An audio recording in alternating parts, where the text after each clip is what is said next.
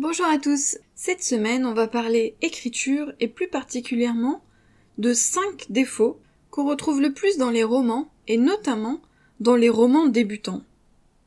Alors j'ai dit 5 défauts, j'aurais pu dire 5 erreurs par exemple. C'est-à-dire des choses qu'on ne maîtrise pas forcément très bien quand on en est à ses débuts, quand on écrit son premier roman, ou un livre parmi ses premiers romans, quand on n'a pas encore l'expérience, quand on n'a pas encore trouvé sa méthode, donc ce sont des choses qu'on peut travailler, des choses qu'on peut apprendre à force de lire et à force d'écrire, et évidemment en se formant. Premier défaut, première erreur, c'est un incipit qui n'est pas accrocheur. Alors l'incipit, qu'est-ce que c'est? C'est simplement le début du roman.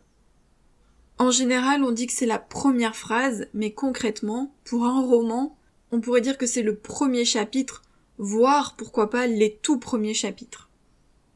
Le fait est que le début d'un roman doit être accrocheur.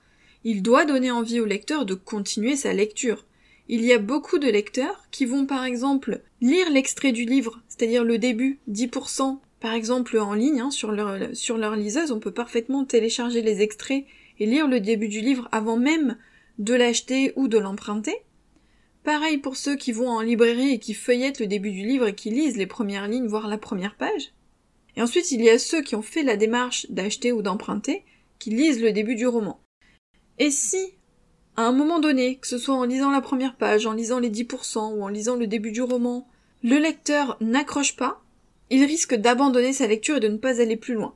Alors si c'est une question de style, parce que bah il n'accroche pas spécialement avec votre style, votre façon d'écrire, ça c'est subjectif. Bien sûr, on peut améliorer son style au fil des textes, mais c'est aussi une question euh, très personnelle, une question de goût donc on ne peut pas plaire à tout le monde. En revanche, si c'est parce qu'il trouve par exemple que le début est trop long, qu'il est trop lourd, qu'on n'a pas assez d'informations, qu'il ne comprend pas quelle est la situation, où on est, de quoi va parler le roman, quel est le thème, ou plus précisément quel est le genre, là c'est très problématique. Le début doit être accrocheur, ça veut dire que le lecteur doit se sentir tout de suite immergé dans l'histoire même si on est dans la phase d'exposition, c'est-à-dire le moment où on présente un petit peu son univers et ses personnages, et donc c'est pas forcément les moments où il se passe le plus de choses, malgré tout, il doit tout de suite avoir envie de continuer, de se dire tiens, qu'est-ce qu'il va leur arriver? Qu'est-ce qui va se passer ensuite? Il y a plusieurs choses à prendre en compte. D'une part, c'est qu'il faut tout de suite présenter le personnage principal, ou les personnages principaux si vous en avez plusieurs. Mais il faut que dès le début on sache qui on va suivre dans l'histoire.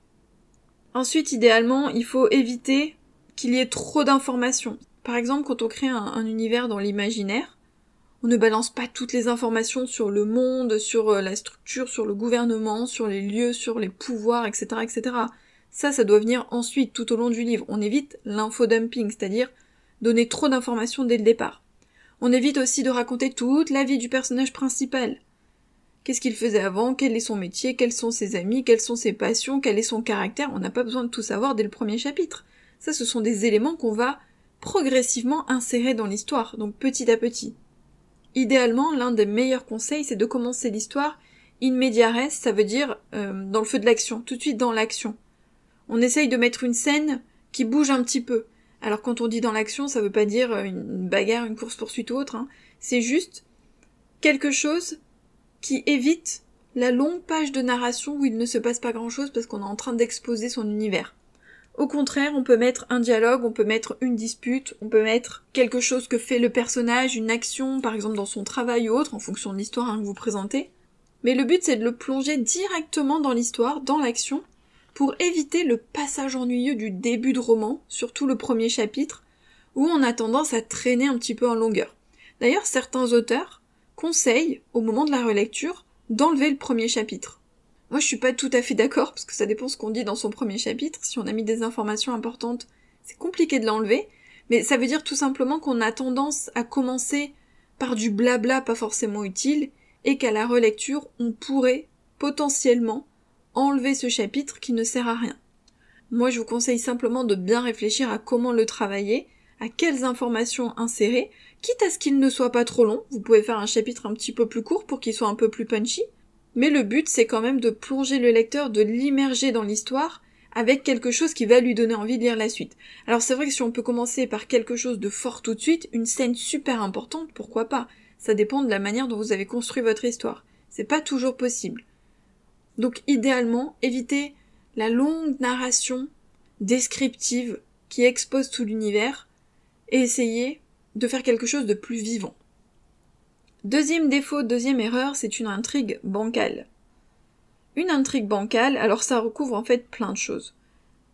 Ça peut être à la fois une histoire qui n'a pas été bien structurée, c'est-à-dire qu'on n'a pas bien travaillé la structure de son histoire à travers les points pivots essentiels, les rebondissements, les diverses péripéties, le rythme de l'histoire.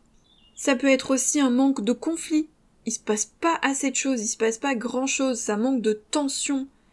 Le lecteur n'est pas tenu en haleine, il a tendance à s'ennuyer. Ça peut également être parce que l'intrigue est très, trop prévisible.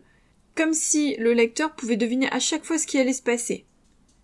Ça peut arriver bien sûr quand on lit des histoires dans un certain genre, Parfois, c'est comme quand on regarde un film. On sent le moment où il va se passer quelque chose. Genre, on sent que la scène est amenée et que à ce moment-là, il va y avoir quelque chose. Donc, quelque part, c'est prévisible au sens où le lecteur ou le spectateur sent qu'il va se passer quelque chose. Ça, c'est pas du tout grave, ça veut dire qu'on amène bien sa scène. Évidemment, on peut aussi ajouter de l'imprévu, surprendre le lecteur. Donc en fait, il faut réussir quelque part à euh, doser, à trouver un équilibre entre les moments où on le surprend et s'y attendait pas forcément, et des moments où oui, c'est un petit peu prévisible parce qu'il s'attendait à ce qu'il se passe quelque chose, une révélation, ou alors il avait deviné un élément. Et c'est bien aussi parce que du coup, il est intégré à l'histoire. Ça veut dire qu'il comprend bien l'histoire. Après, si c'est trop prévisible tout du long, on s'attend à tous les éléments et que finalement le lecteur il dit bon ouais, ça je m'y attendais, ah oui bon ça encore, oui bon bah ça c'est déjà vu. Là effectivement il risque de s'ennuyer donc il faut réussir à redonner du peps à son histoire, à ajouter des rebondissements différents, à travailler ses points pivots, à mettre du rythme, à surprendre le lecteur, à créer finalement un page turner, en utilisant tous les outils et toutes les techniques qui permettent justement de tenir le lecteur en haleine. N'oubliez pas aussi que pour qu'une intrigue soit cohérente et logique, il faut que les scènes aient des conséquences, c'est-à-dire que il y a un effet domino, d'ailleurs j'en parle dans la formation sur la préparation d'un roman.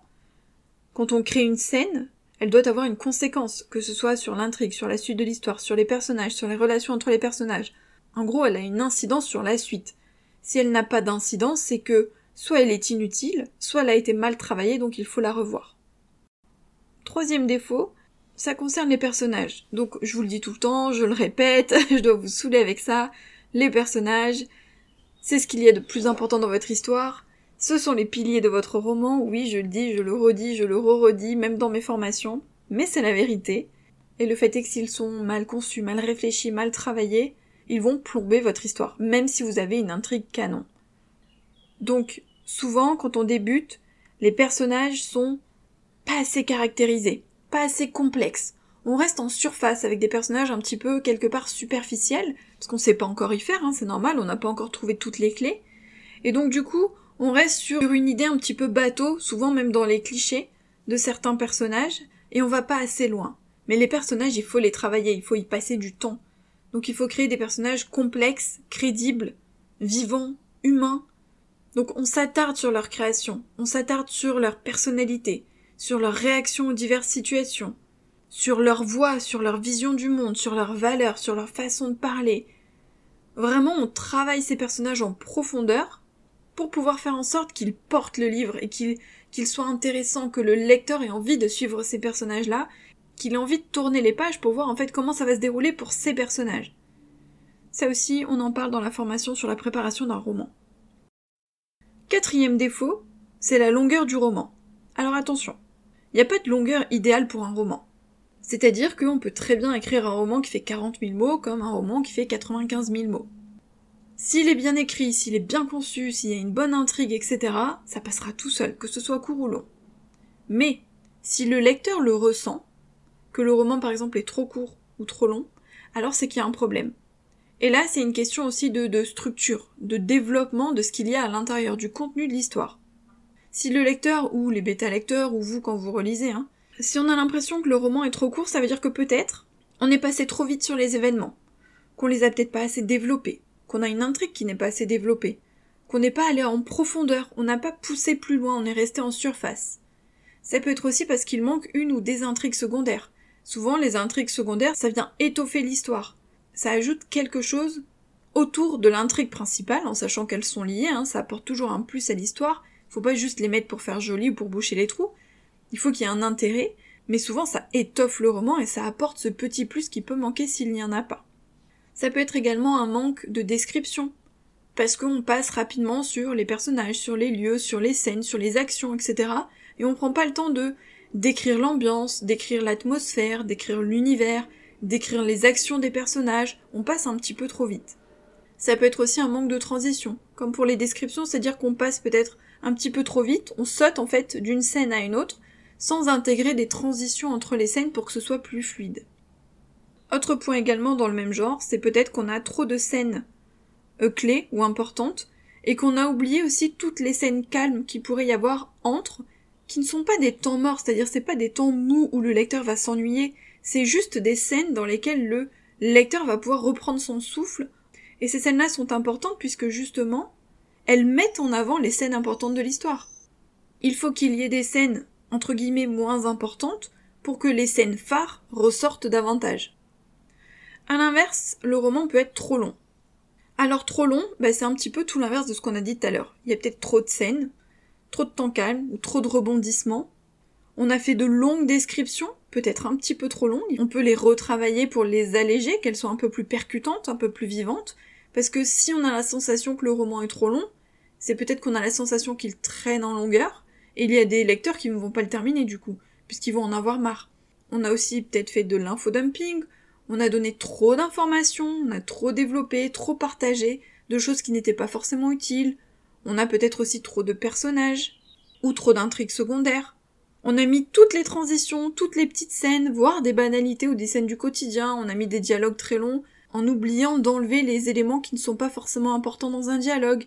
Voilà, c'est toutes ces choses où on est finalement dans le un peu trop, et qu'il faut réussir à couper. Couper, c'est pas forcément évident, mais ça peut être important pour rebooster son roman, pour lui donner du rythme. Parce qu'un lecteur qui n'arrive pas au bout, c'est un lecteur frustré. Il ne connaîtra jamais la fin de l'histoire, donc c'est très embêtant. Ça peut être aussi une question de style, hein. C'est-à-dire qu'on a peut-être un style un petit peu trop lourd. Avec de longues phrases, avec beaucoup d'adverbes ou beaucoup d'adjectifs, il faut apprendre à l'alléger pour qu'il soit un peu plus rythmé, un peu plus percutant.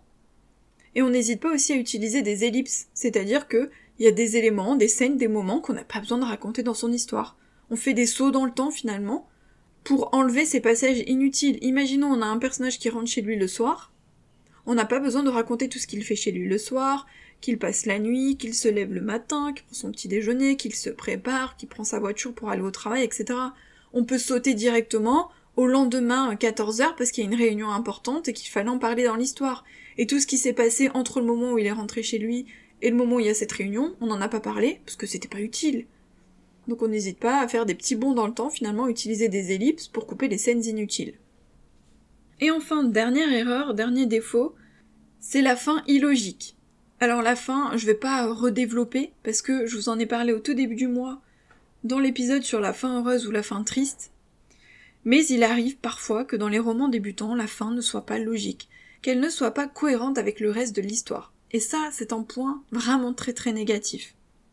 La fin doit être logique et cohérente, c'est-à-dire que ce doit être le prolongement de tout ce qu'on a vu au cours de l'histoire. Elle doit correspondre à l'intrigue qu'on a créée.